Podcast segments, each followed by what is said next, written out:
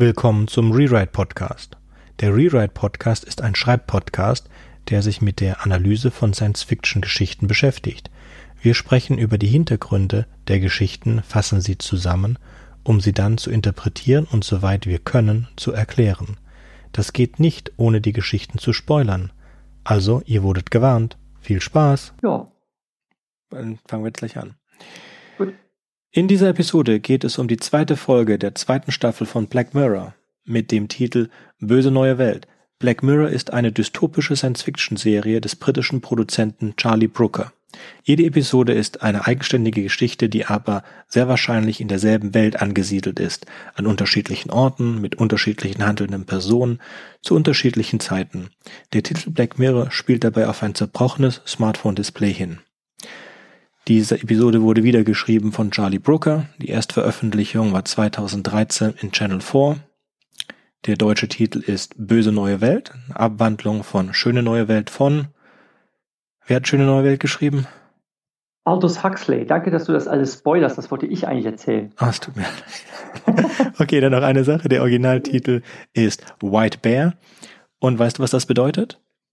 Weißer Bär?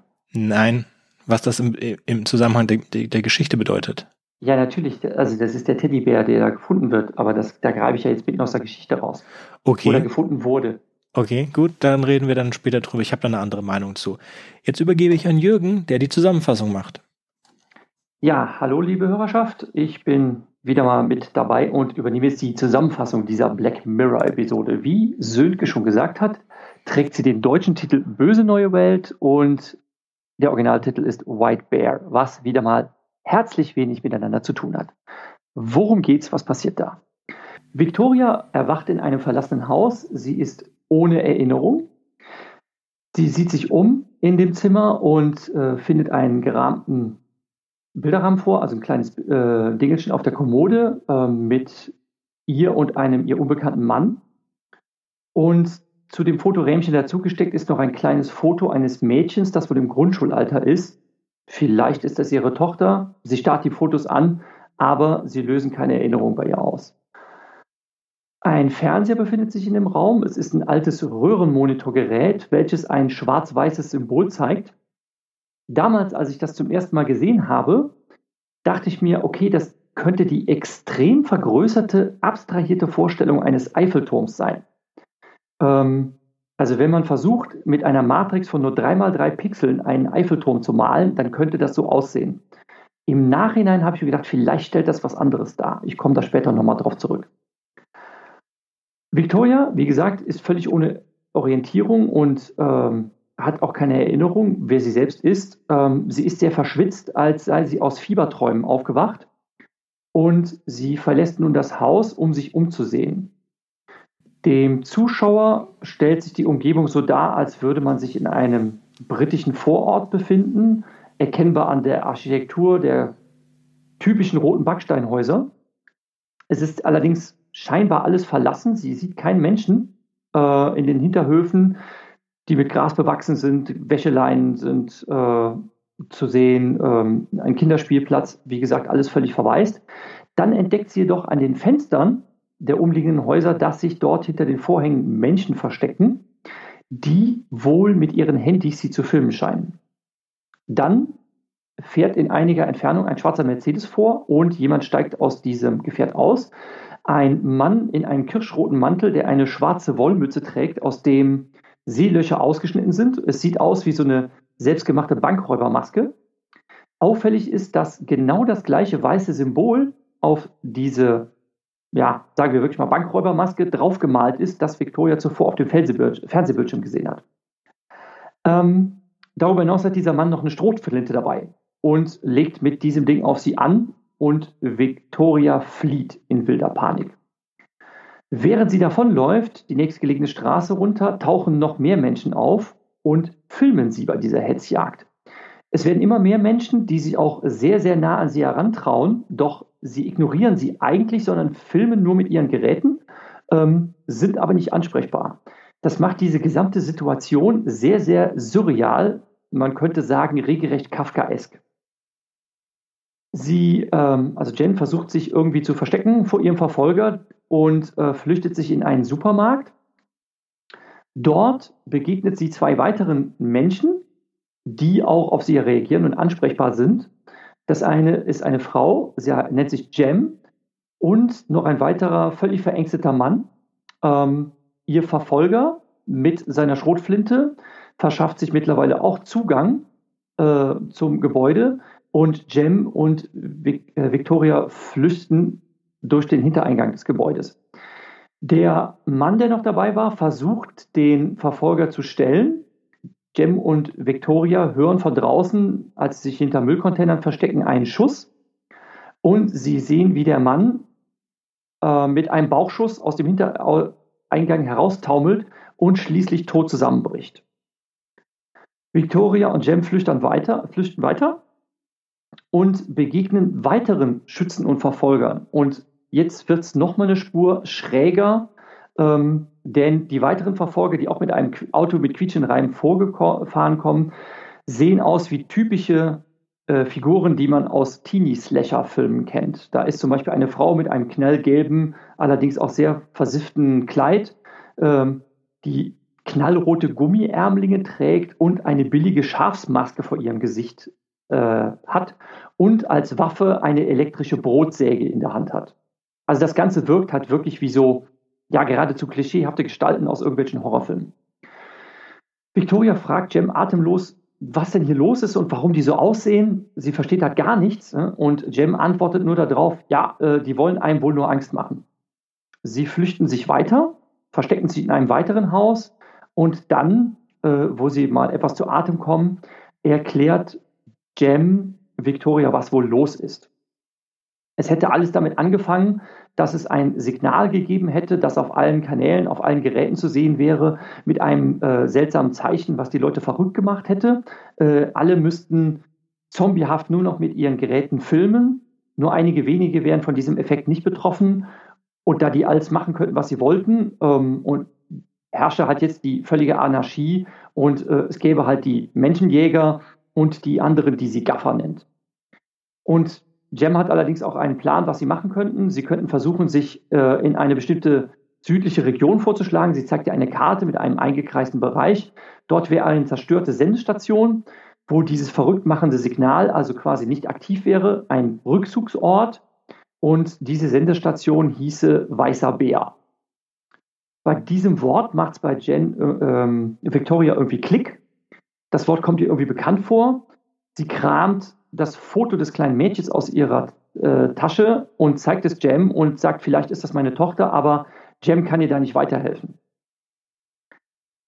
Dann tickt Victoria plötzlich aus, ähm, weil wieder mal Gaffer sich immer näher herangewagt haben an die Szenerie. Sie stehen jetzt quasi unmittelbar vor dem Haus auf dem Rasen, filmen die beiden debil grinsend, wie sie sich gerade hinter einer Couch zu verschanzen versuchen, damit sie von irgendwelchen Verfolgern nicht gesehen werden.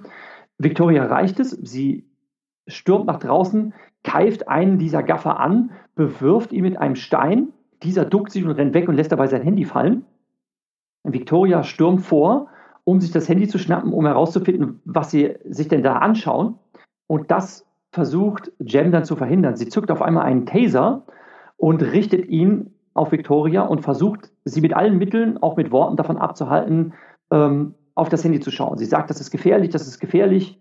Und ähm, Victoria glaubte schließlich. Und sie müssen auch wieder die Flucht ergreifen, weil wieder neue Slasher ankommen, wieder die Frau mit der Elektrobrotsäge. Und sie rennen halt weiter. Dann werden sie glücklicherweise mitgenommen von jemandem, der auch von dem Effekt nicht beeinflusst zu sein scheint. Und ähm, da sie jetzt motorisiert sind, ähm, können Sie schneller zu der Sendestation kommen und hier kürze ich diese klein-kleinen Zusammenfassung einmal ab. Ähm, es stellt sich heraus, dass Victoria eigentlich von ziemlich allen Beteiligten dafür dumm verkauft wird. Am Ende zerbricht nämlich die Illusion, als sie sich in dieser geheimnisvollen White Bear Station in einem Kellergewölbe an einem Stromkasten gerade zu schaffen machen möchte mit Jam. Ähm, kommt einer der Verfolger an, dem sie dann schafft, die in einem Handgemenge seine Strohflinte zu entreißen. Sie zieht auf, äh, zielt auf den Mörder, feuert einen Schuss ab und es kommt Konfetti aus dem Gewehrlauf raus. Und ähm, Victoria ist noch völlig verwirrt. Und dann bricht die Illusion sprichwörtlich in sich zusammen, weil ähm, dann die Wände von einer Seite wegklappen und es stellt sich heraus, dass dieser Kellerraum, in dem sie sich befunden haben, nur eine Kulisse ist. Äh, Victoria wird plötzlich in gleißendes Scheinwerferlicht getaucht. Vor ihr ist eine Tribüne mit laut applaudierendem und pfeifendem Publikum. Und noch zu verwirrt, um sich wehren zu können, wird sie an einen Stuhl geschnallt. Der vermeintliche Helfer, ähm, der zuvor noch da war, ähm, entpuppt sich nun als Game Show Moderator und nun erfährt Victoria endlich mittels einer Videoleinwand, die ihr vorgehalten wird, was eigentlich hier alles los ist. Sie und ihr Verlobter, das war der Mann auf dem Foto zum Anfang der Episode, an den sie sich nicht erinnern konnte, haben das sechsjährige Mädchen, was auf dem Foto war, ähm, welches nicht ihre Tochter gewesen ist, entführt und damals gequält und schließlich getötet. Also Victoria ist eine Mörderin. Ähm, dies hat sie allerdings damals alles, ähnlich wie die Gaffer es jetzt auch bei ihrer eigenen Verfolgungsjagd getan haben, äh, gefilmt. Und ähm, dieses Mädchen, das damals vermisst und verzweifelt gesucht wurde, äh, hinterließ als einzigen Hinweis einen weißen Teddybär.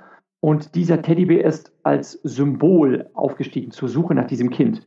Und man könnte, wenn man jetzt sich zurückerinnert, überlegen, dass dieses Symbol keinen Eiffelturm darstellt, sondern ein extrem abstrahiertes schwarz-weißes Panda-Gesicht.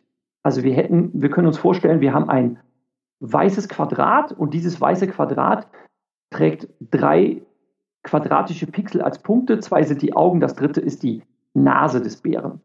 Aber vielleicht weiß Sönke da was anderes draus zu deuten. Ich wäre da erst ehrlich gesagt nicht drauf gekommen.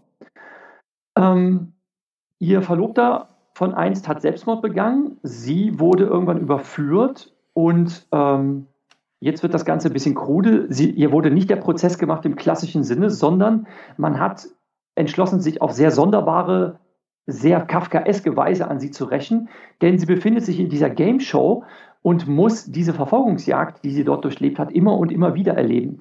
Denn ähm, mittels Elektroschocks werden am Ende ihre Erinnerungen gelöscht das Zimmer, in dem sie aufgewacht ist, wird wieder hergerichtet. Das Foto des Mädchens wird zurück an seinen Platz gelegt.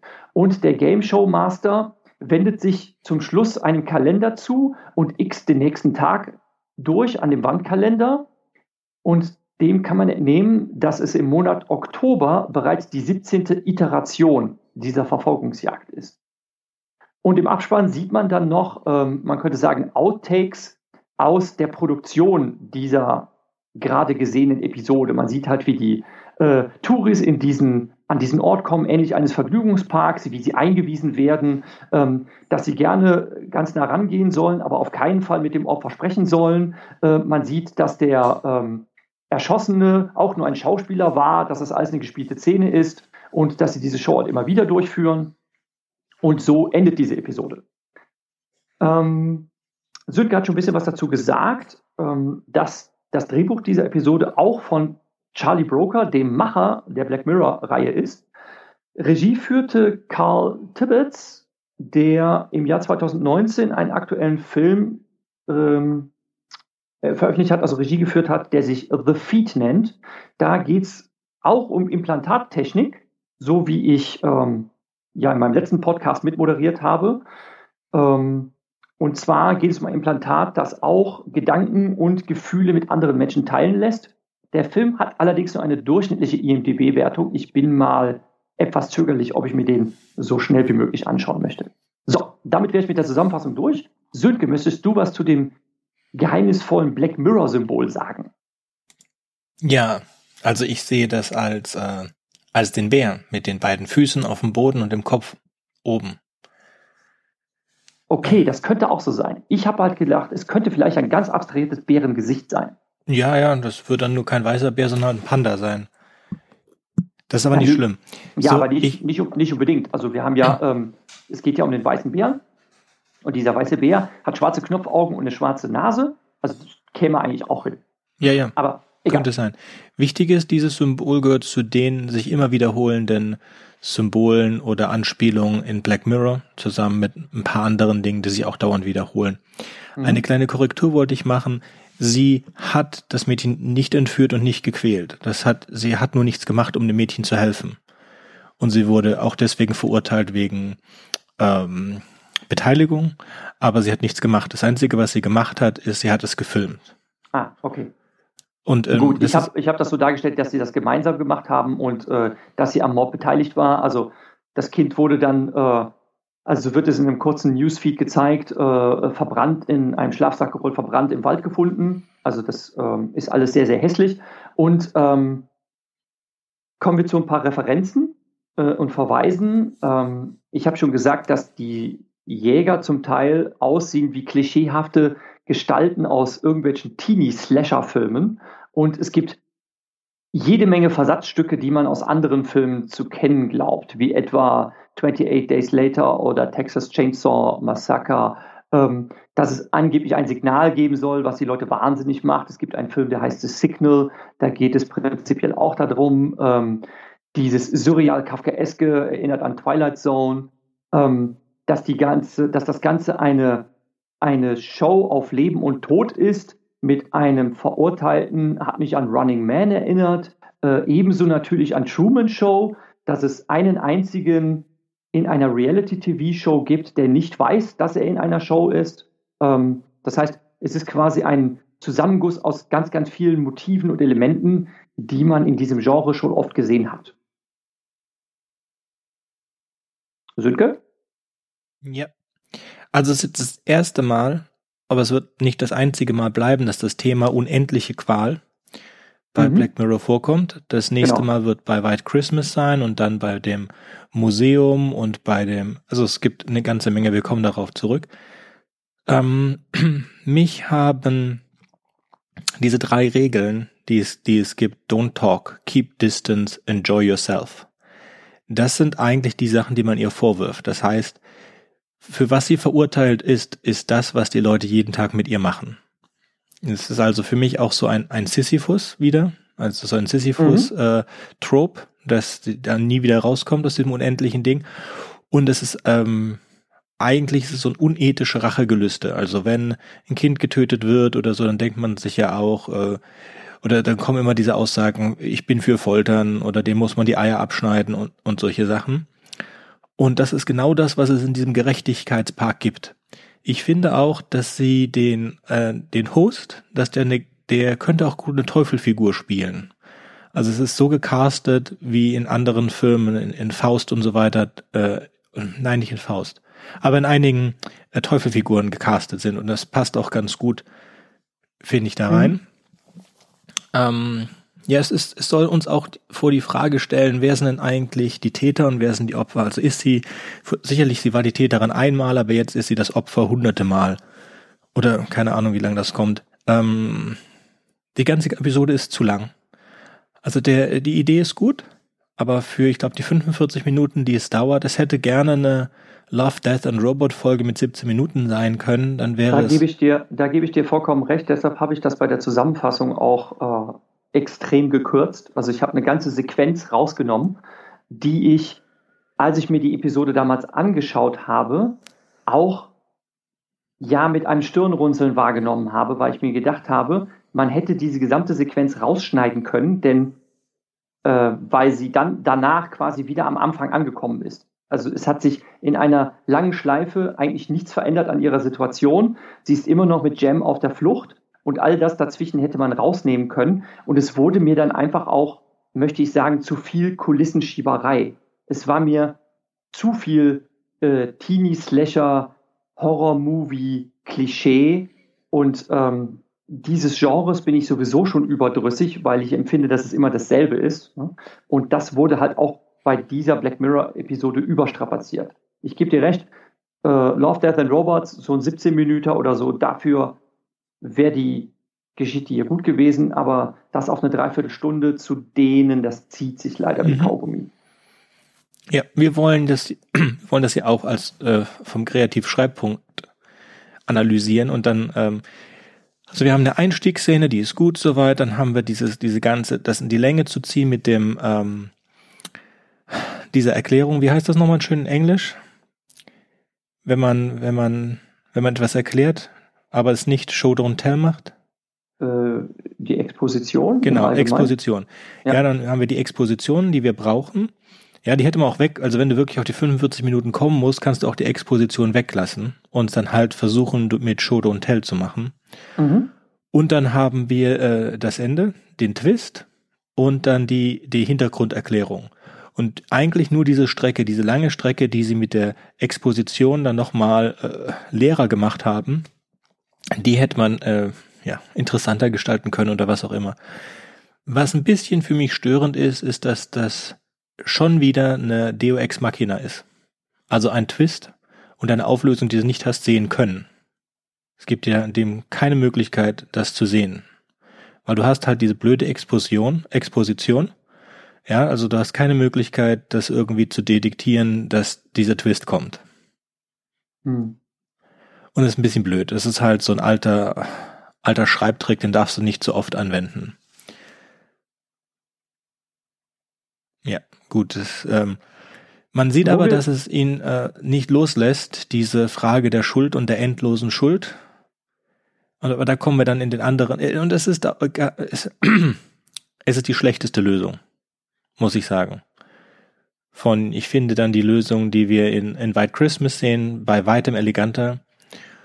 Und auch die, die wir nachher in dem, wie heißt es, Black Museum oder so, die ist auch viel besser gelöst. Ja, ja, aber wenn du diese beiden Episoden ansprichst, da dachte ich mir, hm, das ist eigentlich zweimal dieselbe Geschichte erzählt. Aber ja. das machen wir dann, das machen wir dann, wenn wir soweit sind. Es ist nicht nur ähm, zweimal dieselbe Geschichte erzählt, mit White Bear hast du es dreimal und du kannst auch mit, ähm, sorry, wir erwarten eigentlich schon, dass ihr alle fünf Staffeln gesehen habt. Ja, aber White Bear, aber, also, verzeiht, dass ich dir widerspreche, White Bear ist ja dann wenigstens noch mit realen Menschen und das andere ist zweimal die Geschichte, selbe Geschichte erzählt, sogar dann auch noch mit einer virtuellen, mit einer virtuellen Figur, die sich in einer virtuellen Hölle befindet. Und das fand ich dann äh, auch ein bisschen lahm. Aber okay, wir wollen es nicht zerreden. Genau. Lass mich erstmal über was anderes schimpfen. Mhm. Ähm, wir haben uns das schon bei anderen äh, Episoden gefragt. Warum zum Teufel hat man die Episode, die im Original White Bear genannt wird, nicht auf Deutsch einfach Weißer Bär genannt? Denn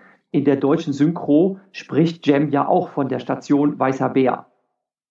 Und warum zum Teufel nennt man die Episode Böse neue Welt? Denn das ist mit Verlaub Mumpitz. Ähm, das ist natürlich eine Anspielung auf Schöne neue Welt von Aldous Huxley, was wiederum auch falsch übersetzt ist, denn Brave New World, der Originaltitel, heißt eigentlich Mutige neue Welt. So. Und da geht es um was völlig anderes. Da, da erkenne ich überhaupt keine Parallelen, warum sie diesen Titel genommen haben in Abwandlung, denn das hat also mit Verlaub nichts miteinander zu tun. Gar nichts, noch nicht mal ansatzweise. Hat es noch nicht. Nein. Ja. Aber dieses Problem haben wir bei Black Mirror immer. Und auch generell ist es sehr schwer, anständige Übersetzungen in Deutschland zu finden. Also, es ist immer die Frage, warum habt ihr das gemacht? Also es gibt dann so ein paar Gründe mit ähm, bei den Disney-Movies äh, Zootopia und äh, Vajana, da gab es Rechte, rechte Probleme, aber ansonsten gibt es keine verständliche Erklärung, warum sie die Dinger so krude übersetzen. Wenn du nichts anderes mehr hast, dann würde ich sagen, dass wir diese Episode abschließen. Ach so, wir könnten sie noch bewerten. Ich fand ja. sie nicht schlecht. Drei von fünf. Hätte ich auch gesagt, es ist okay. Wenn man sie ein bisschen zusammenkürzen würde, wäre es unterhaltsamer.